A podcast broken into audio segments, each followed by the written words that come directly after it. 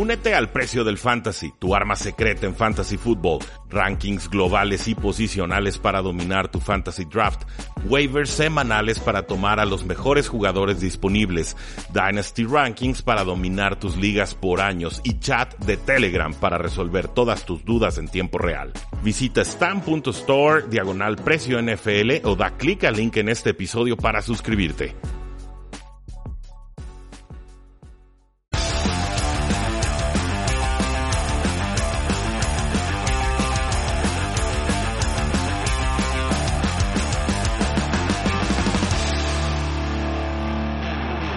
Saludos a todos y bienvenidos a un programa más de Tres y Fuera, donde la NFL no termina y nosotros tampoco. Mi nombre es Rudy Jacinto, me encuentran en Twitter como arroba NFL y la próxima vez que escuchen este podcast tendremos una previa de partido oficial de la temporada NFL 2020. El camino ha sido largo, la espera complicada, pero tendremos por fin la temporada ante nosotros con todos los desafíos que representa jugarlo durante una pandemia, COVID-19, coronavirus. La NFL dice vamos a intentarlo, vamos a luchar, vamos a conseguirlo y tendremos entonces ese kickoff entre los Houston Texans y los Kansas City Chiefs.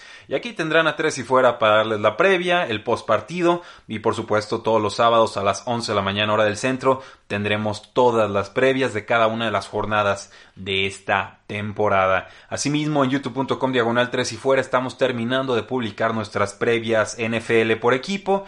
Nos quedan por ahí los gigantes, los Jets, nos quedan los Steelers, San Francisco, Seahawks, eh, Washington y me está faltando un equipo, los Tennessee Titans.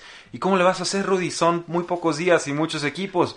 Pues con doble jornada, dobles publicaciones en el canal, nos atrasamos un poco, ni modo, pero lo importante es hacerles llegar la información y eso es lo que vamos a hacer. También aprovecho para decirles, han habido muchas renovaciones en los últimos días, como no, Keenan Allen, DeAndre Hopkins, Davius White, Cameron Hayward, e incluso Jadavion Clowney ya firmó con los Tennessee Titans, Kareem Hunt renovó con los Cleveland Browns, hasta Adrian Peterson nos fue a sabotear el fantasy football ahí con los Detroit Lions. Todo eso lo vamos a comentar en el primer bloque del sábado. Me interesa comentarlo con nuestro compañero Oscar Huerta de Tres y Fuera Cardinals pero hoy más bien me quiero enfocar en dos cosas. Uno, en la lesión de Von Miller, que es importantísima, y dos, en muchos jugadores que fueron cortados de los distintos equipos de la NFL, que no van a tener muchos reflectores en otros espacios mediáticos, y que quiero dedicarles este episodio a poder platicar sobre quiénes son, por qué fueron cortados y qué podríamos esperar de ellos en algún otro equipo de la National Football League o si simplemente tenemos que aceptar que este es adiós y gracias para varias de sus carreras. Vamos con la noticia de Von Miller. Los Denver Broncos están con alerta máxima y es que se lastimó el tobillo, el pass rush más importante de este equipo, a quien le tomaron una opción de contrato bastante onerosa en este offseason y Denver Broncos ellos creen que van a tener que ponerlo en la reserva de lesionados, desgraciadamente. Se le describe esta lesión como un freak injury, o sea, como una lesión escalofriante al final de los entrenamientos en interiores, o sea, con techado, en el día martes. Simplemente pisó mal y al instante nos reportan, Von Miller supo que algo estaba muy mal con su pie. Va a buscar una segunda opinión médica Von Miller, pero seguramente tendrá que operarse y esto lo dejaría fuera de la temporada NFL 2020. Viene Von Miller desgraciadamente en su peor temporada como profesional tenía la esperanza de poder trabajar con el, la ex primera ronda, eh, Bradley Chubb, otro jugador que se viene recuperando de lesión.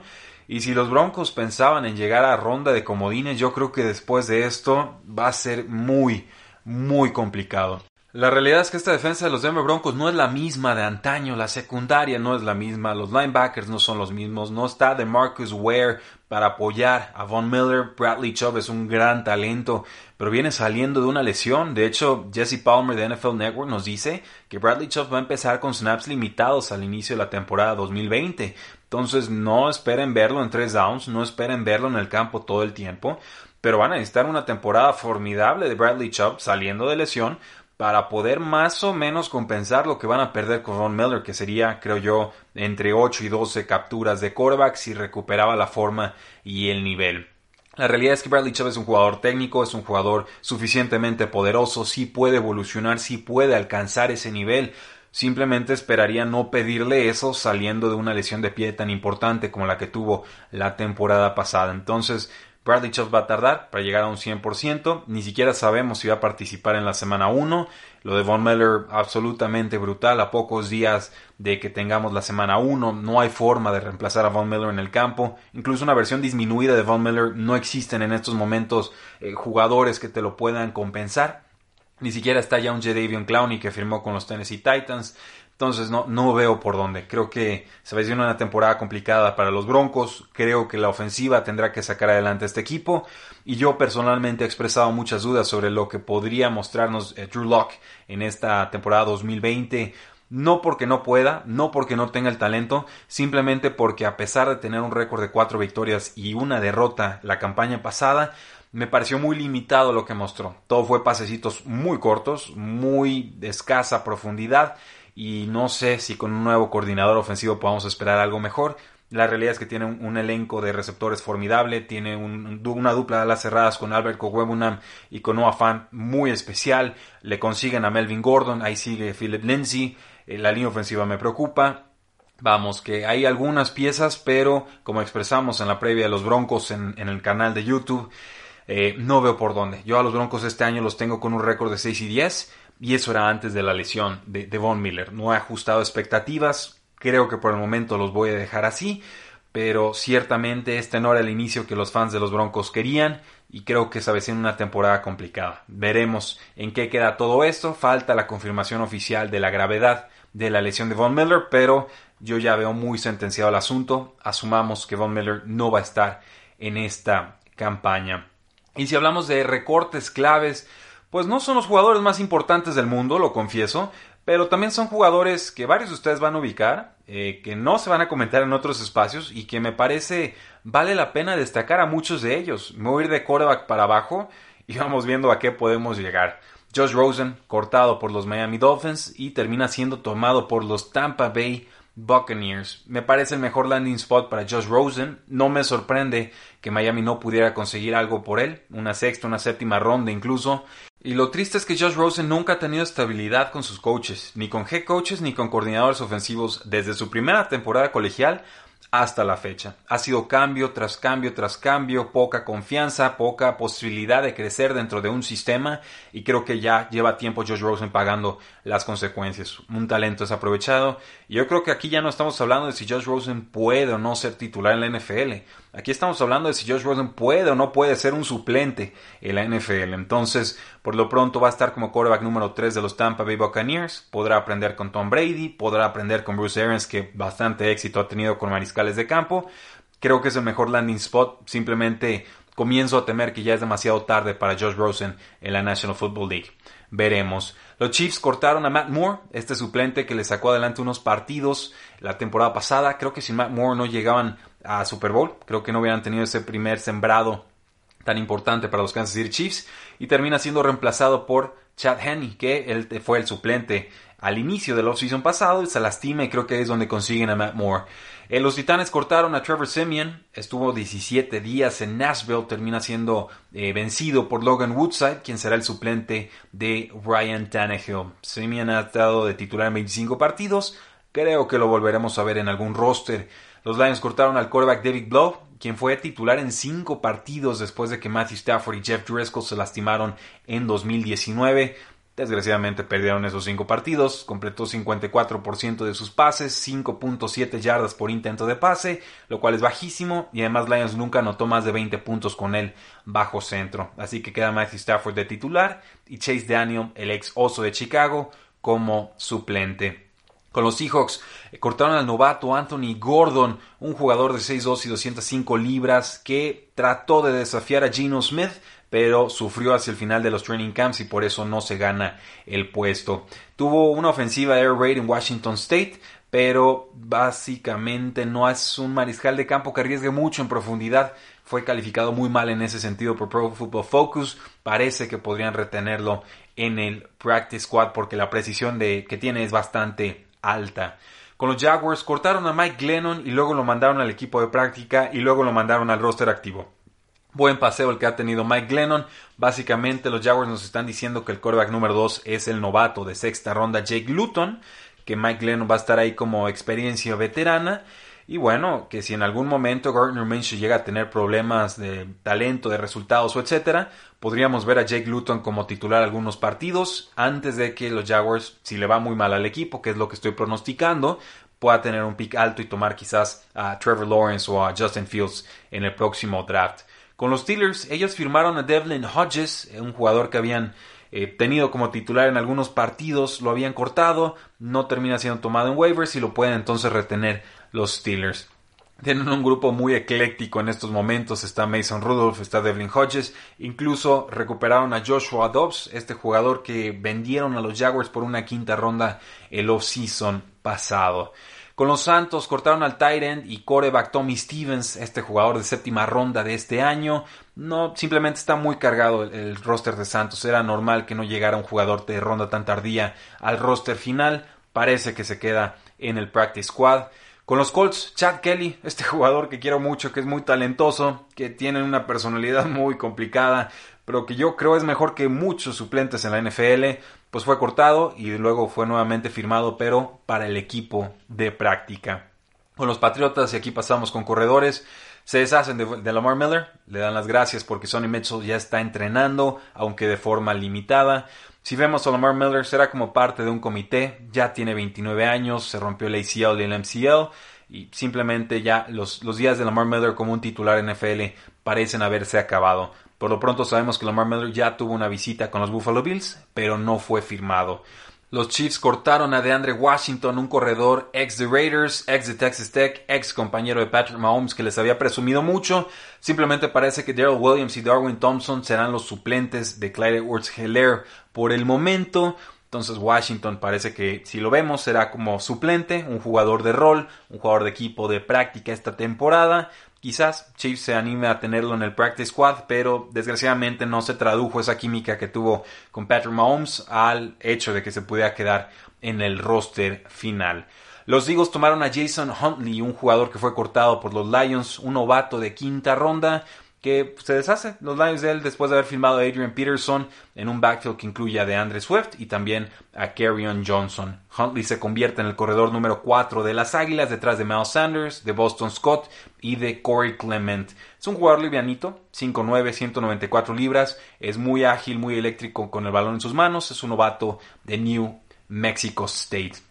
Con las Panteras cortaron a Reggie Bonafon, quien fue el suplente de Christian McCaffrey aunque la realidad es que un suplente de Christian McCaffrey siempre va a tener muy pocos toques. Parece que las Panteras confían en Mike Davis y en Trenton Cannon en esta la primera temporada que no tendrá a Ron Rivera como su head coach.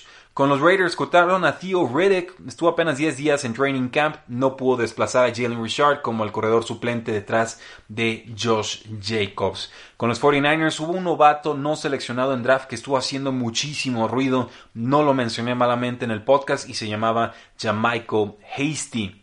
Parece, según todos los reportes, que le había ido muy bien y que le metió muchísima presión a Jeff Wilson, este corredor número 4 de los San Francisco 49ers, no logra quedarse, creo que se quedará en el practice squad, van a estar una o dos lesiones para tener oportunidades con el balón, pero por lo pronto entonces el backfield de San Francisco queda con Raheem Mostert, Devin Coleman y Jerick McKinnon en las posiciones 1, 2 y 3. Los Osos cortaron al novato Artavis Pierce, un jugador que parecía le iban a dar oportunidad después de la lesión de David Montgomery, pero no. Los Osos deciden que se quedan con Trey Cohen, con Cordero Patterson, que está designado como corredor, ojo ahí, y con Ryan Now, un suplente que quizás tenga un poquito más que ofrecernos entre los tackles. Eh, Pierce fue un, corredor de comité en Oregon State, 6 yardas por acarreo, creo que lo veremos en el practice squad.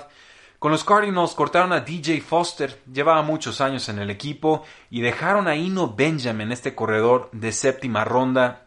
Lo intrigante para mí, y aquí la alerta para jugadores de ligas de dinastía, es que Ino Benjamin es el corredor número 3 de Cardinals y no hay un corredor número 4. Entonces está Kenyan Drake, está Chase Edmonds e Ino Benjamin. Nada más. Me parece que aquí tenemos que darle prioridad al hecho de que llega al roster final, más que descartarlo por ser un jugador tomado en séptima ronda.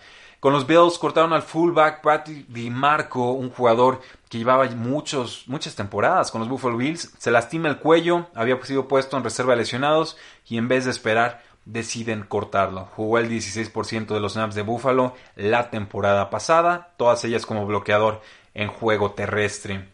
Vamos entonces con los receptores. 49ers corta a Kevin White. Era difícil pensar que Kevin White, este ex primera ronda de los Osos de Chicago, pudiera hacerse un lugar en el roster. Muy poquito tiempo en el equipo. Parece que Divo Samos está recuperando. Brandon Ayuk también. Eh, George Kittle también. Entonces no era indispensable tener un jugador que ya a estas alturas es muy descartable, desgraciadamente, como Kevin White. Quizás, si lo mantienen en el equipo de práctica, podamos verlo con los 49ers más adelante. Los Bills cortaron a Robert Foster, un jugador que cerró durísimo la temporada 2018. Me hizo ganar dinero. Tuve que jugarlo en unas ligas muy profundas. Eh, incluso lo hice como recomendación. Lo puse en Twitter en, aquella temporada como super ultra mega sleeper. No estaba tomado en, en 99% de las ligas Yahoo. Y bueno, promedió 20.2 yardas por recepción. Eh, bueno, simplemente la temporada pasada no le dieron oportunidades, ya los Packers lo firmaron y lo pusieron en el Practice Squad. Y ojo ahí, ¿eh? el, grupo de receptores de Packers no es impresionante, más allá de Devontae Adams y quizás Alan Lazard. Si le dan la oportunidad a Robert Foster, es un exjugador de Clemson, Clemson, la universidad de receptores por excelencia, puedo ver a Robert Foster haciendo ruido, pero va a tener que ganarse una oportunidad en el campo antes de que podamos tomarlo en ligas de fantasy y ligas de dynasty.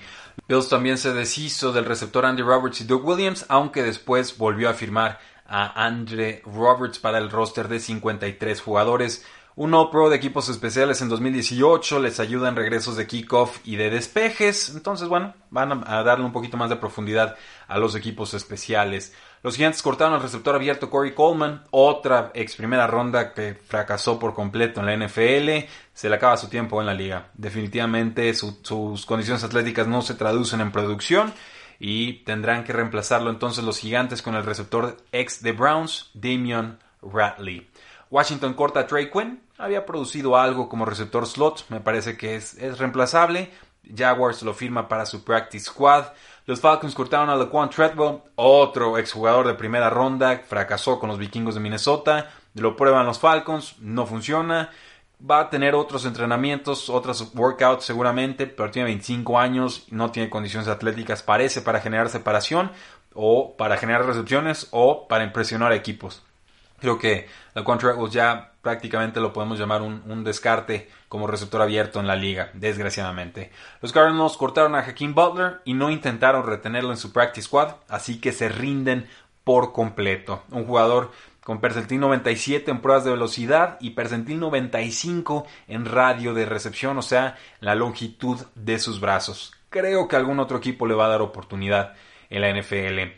Los gigantes cortaron al centro John Jalapio, lo habían renovado en septiembre, no sobrevive a los recortes de training camps, se sigue recuperando de una lesión del tendón de Aquiles al final de la temporada pasada. Yo creo que él sí lo veremos en workouts futuros. Los 49ers cortan al defensive end Dion Jordan. Parece, pareciera que lo tenían así como protección en caso de que Nick Bosa no estuviera listo para la semana 1. Sí va a estar Nick Bosa, así que Dion Jordan, adiós y gracias. Los Seahawks cortaron al linebacker Shaquem Griffin, este jugador que no tiene una mano, ¿no? Es la famosa historia del draft de hace algunas temporadas. Y bueno, era lógico, creo yo. Toman a Jordan Brooks en primera ronda, toman a Cody Barton en tercera ronda. Y bueno, simplemente Griffin jugó 47% de los snaps de equipos especiales en 2019. Quizás por ahí se pueda ganar oportunidades con el equipo titular esta temporada.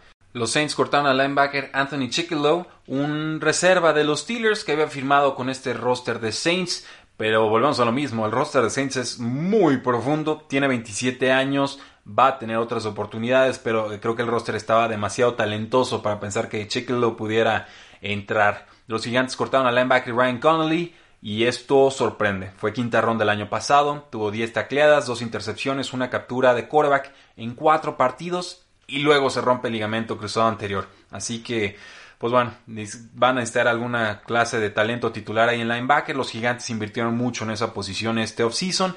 Creo que lo veremos en el practice squad de Giants. Los Raiders pusieron al linebacker safety Turner Muse en reserva de lesionados. Puede volver en tres semanas.